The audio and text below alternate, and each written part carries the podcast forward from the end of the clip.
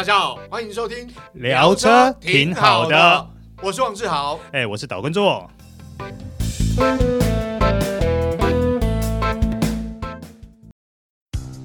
你终究要开欧洲车的，为什么不一开始就开新世代 Skoda Fabia？欧洲制造，欧洲 NCAP 安全五颗星，唯一真本事，就等您亲临全台 Skoda 展示中心试乘体验。Skoda 聪明的就懂。大家好，欢迎收听这一集聊车挺好的，我是王志豪，哎，我是导观众。卓哥，今天要来聊聊。其实我不晓得你会不会有这种习惯啊，就是有朋友买车或是车友买车之后聊一聊就会推坑，推什么坑？欸、改装的坑。没有，有些时候有些必须要改，有些可能、嗯、呃不需要改啦。嗯嗯。那像我个人的车，我为什么会改装？其实我现在这部车是没有必要要改。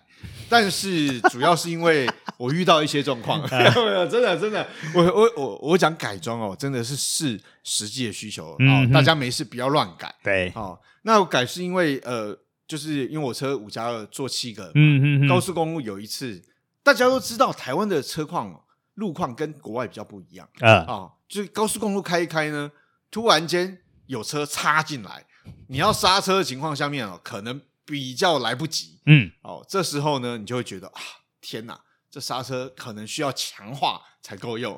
嗯、然后呃，接下来那个四肢避震器的时候强化一下嘛，对。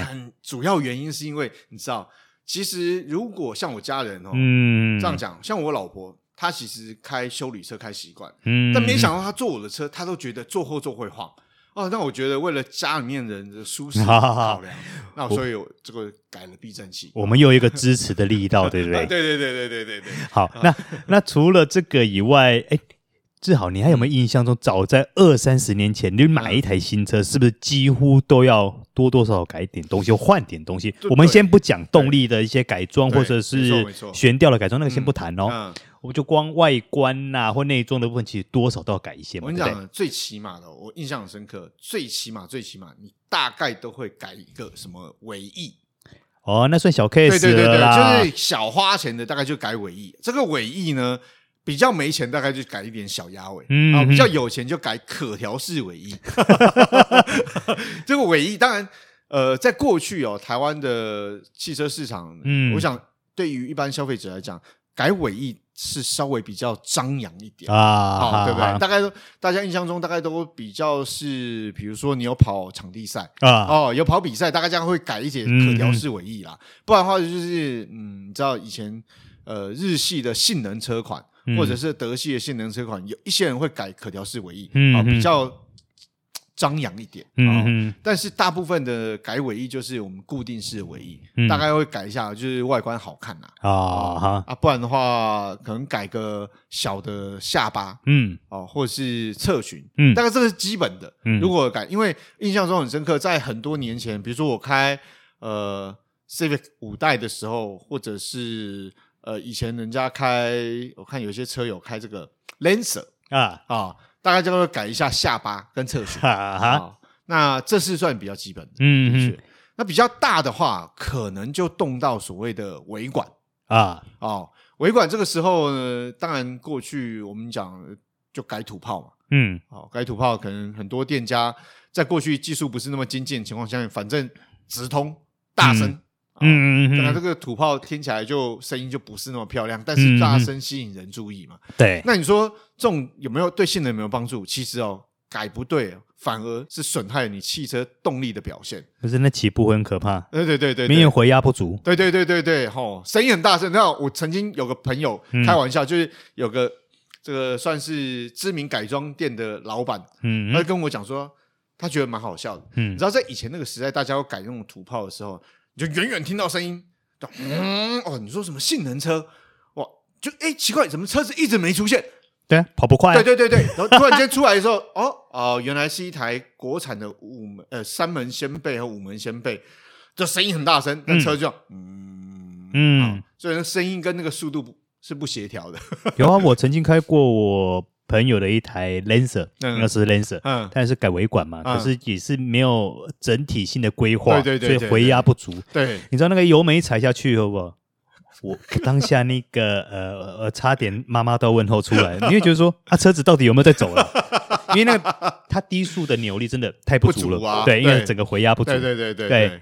所以以前大概印象中，在大概二十几年前、二十年前、二十几年前，大概都改的是比较基本的啦。嗯、就是你知道，我们呃当时的改装技术不是那么发达，观念也不是那么好，大家大概就改改外观、尾翼、侧裙、下巴，然后尾管改一改。嗯，那你，你少说了一个很重要的东西，几乎很多方向盘，我觉得是排第二名呐。哦哦，真的吗？你那时候还要改什么？有一个东西，几乎我觉得十台都有八台会改吧？什么？晴雨窗啊？忘了对不对？哎、欸，我我跟你讲，因为我个人对于情侣窗，我我不我说坦白，我不喜欢情侣窗，就是我觉得改情侣窗，我担心，因为曾经有朋友发生这样的案例，高速公路开开情侣窗飞掉，飞掉。所以我对于情侣窗，从以前到现在我都不装。嗯，但是呢，说实话，有些朋友改情侣窗，他们就认为。当然不是飞掉那一个啦，嗯、就没飞掉的朋友都觉得，哎、欸，其实前雨窗是有用处。嗯，因为当你不开冷气、不开压缩机的情况下面，就算你开风扇，然后它还是有对外循环的功能啦。嗯，而且说开个小窗这样子，对对对对，比较方便啦。但是没装好的话，我会觉得很吵，因为高速的时候它会有风切声音，对，那就不好。对，呃，前雨窗的确，那我像我刚刚讲方向盘是。说实话，以前我有改过，我也改了。对对，你改什么牌子的？拉迪。哎，我改那个 Momo 哎。哦哦，我跟你讲，Momo 很多人改，但是问题是我为什么改拉迪呢？是因为朋友不要的盘，我就捡来改。所以那因为那时候说实话，就是有很多车都没有所谓安全气囊啊，所以或者是就算只有安有安全气囊，只有方向盘那一颗，嗯，那你改车说实在。对于喜欢改装的人就觉得啊无所谓，拉迪的方向盘谁不想要，对不对？哦，那时候就剩拉迪哦，所以我就哦拿来改用。那当然的确，我们有些朋友就改 Momo，因为实在太普遍，大那个是一个当初改方向盘一个圣品啊，就是一个很大的品牌，而且还要改小盘呢。对对对对对，就开起来哦帅气，那个你知道三幅方向盘在过去，对，而且盘径还要小，最小的。而且那个握把还是有车缝线是皮革包。我现在想起来的时候，我会觉得说我疯了，我一台 March 改一个 改一个那么小盘径的一个方向盘干什么呢？我疯了。没有没有，那时候是一个流行改装的文化，在当时呢就是流行这种改装方向盘，盘径比较小，要真皮包覆缝车缝线，对，要红色的车缝线，对对对对对，而且那个喇叭嘛，是方向盘那个三幅上面的两颗按钮，你知道吗？哦，那改起来那个是喇叭，实际上。在真正改装，那个是一个那种控制钮。对对对。但是问题是我们没有什么好控制，嗯，这就是喇叭。还有个东西，我相信很多人也都有改，音响哦，音响就是当时一个改装，就是花费比较高，嗯，就是你必须要花比较多钱的时候，你有钱可以花的时候，嗯，你要改。为什么？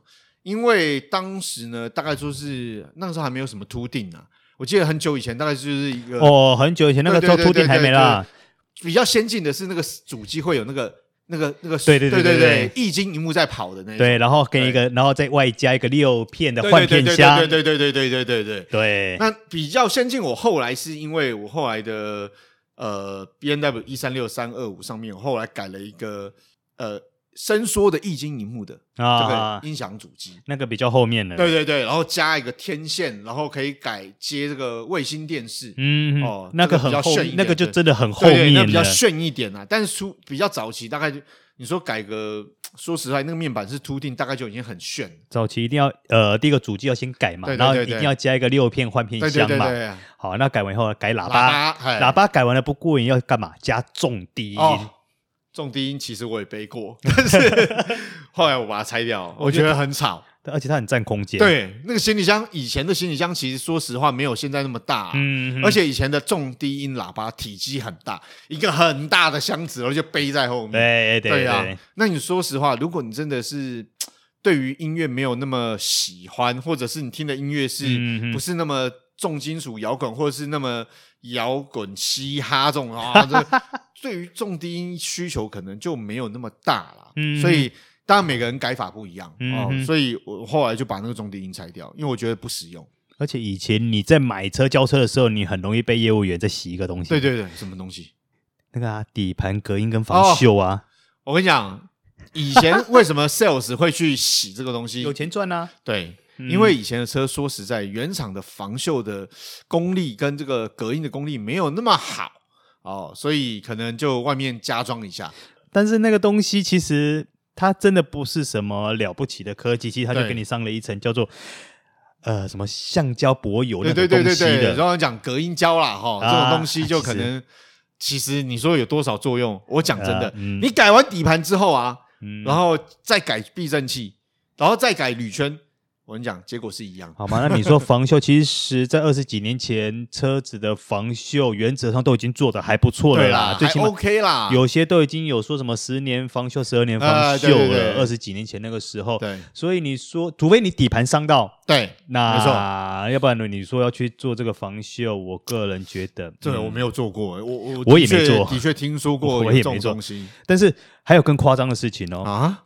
以前还有还有就是说，如果你车子交车的时候你不改车，嗯，业务根本不给你车的啊，没听过对不对？没听过，这太离谱了吧？我跟你讲为什么？早期在呃当时台湾刚开始流行 SUV 这种车休旅车的时候，其中最具代表性的就是 Suzuki 的 Escudo 啊，对啊，对三门的那台，对对对，那 Escudo 呢？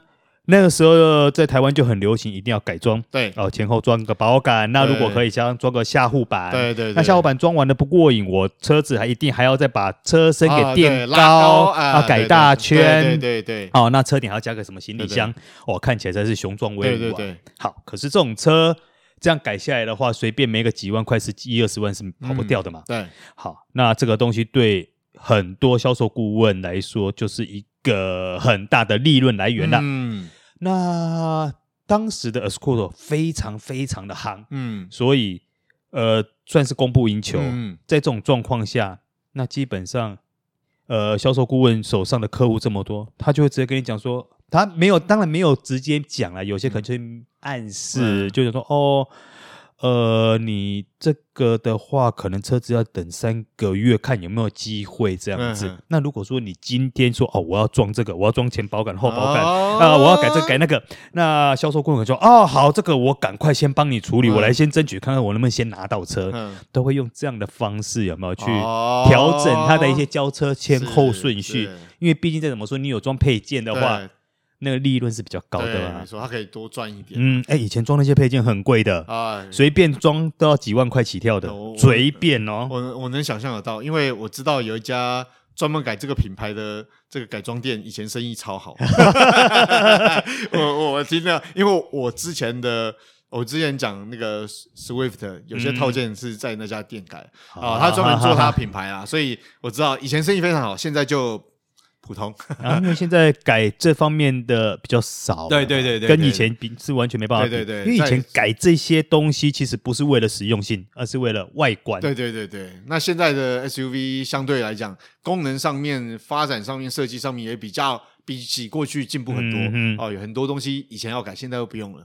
对对对对，现在车子配备好太多了，大概连改都不用改了。对，那哎，做哥，那你自己有改什么东西吗？我自己哦，嗯，我以前年轻的时候，大概你讲的那些，我全部都改过，啊，全都改过啊！我靠，那这个这个砸不少钱。但是我觉得有一些东西，呃，改装要注意。我我拿像悬吊避震器好了，呃，因为几乎我每台车都改避震器。嗯，那当然不是主要原因，我没有下场去跑比赛，但是还是需要改，是因为呃，因为我要跑高速公路，好，你在高速稳定情况下面，过去很多。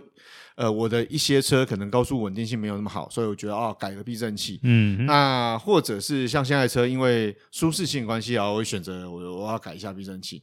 但我觉得改避震器有很大的学问是，是很多人，包括现在很多车友会问哦，改避震器是不是应该要挑什么降低车身啊，或是说要要要连其他一起改？嗯，我觉得看个人需求啦。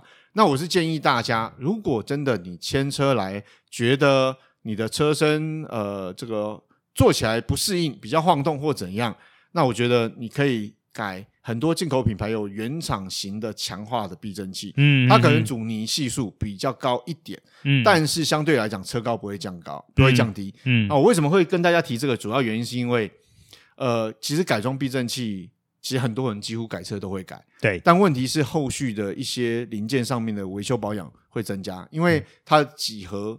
悬吊这个这个构造会改变。对对，所以相对来讲磨耗上面会多一些。嗯嗯哦，所以如果大家想改避震器，但是不想去增添其他麻烦，那我想呃。这个原厂原厂型强化的避震器可能会是个好的选择啦。哦，对对。对对对，而且稳定度肯定会比较高，对对对，会比较好一点。对。对对对，好啦，以上就是这一集聊车挺好的，我是王志豪，哎，我是导观众，我们下次再会喽，拜拜。拜拜。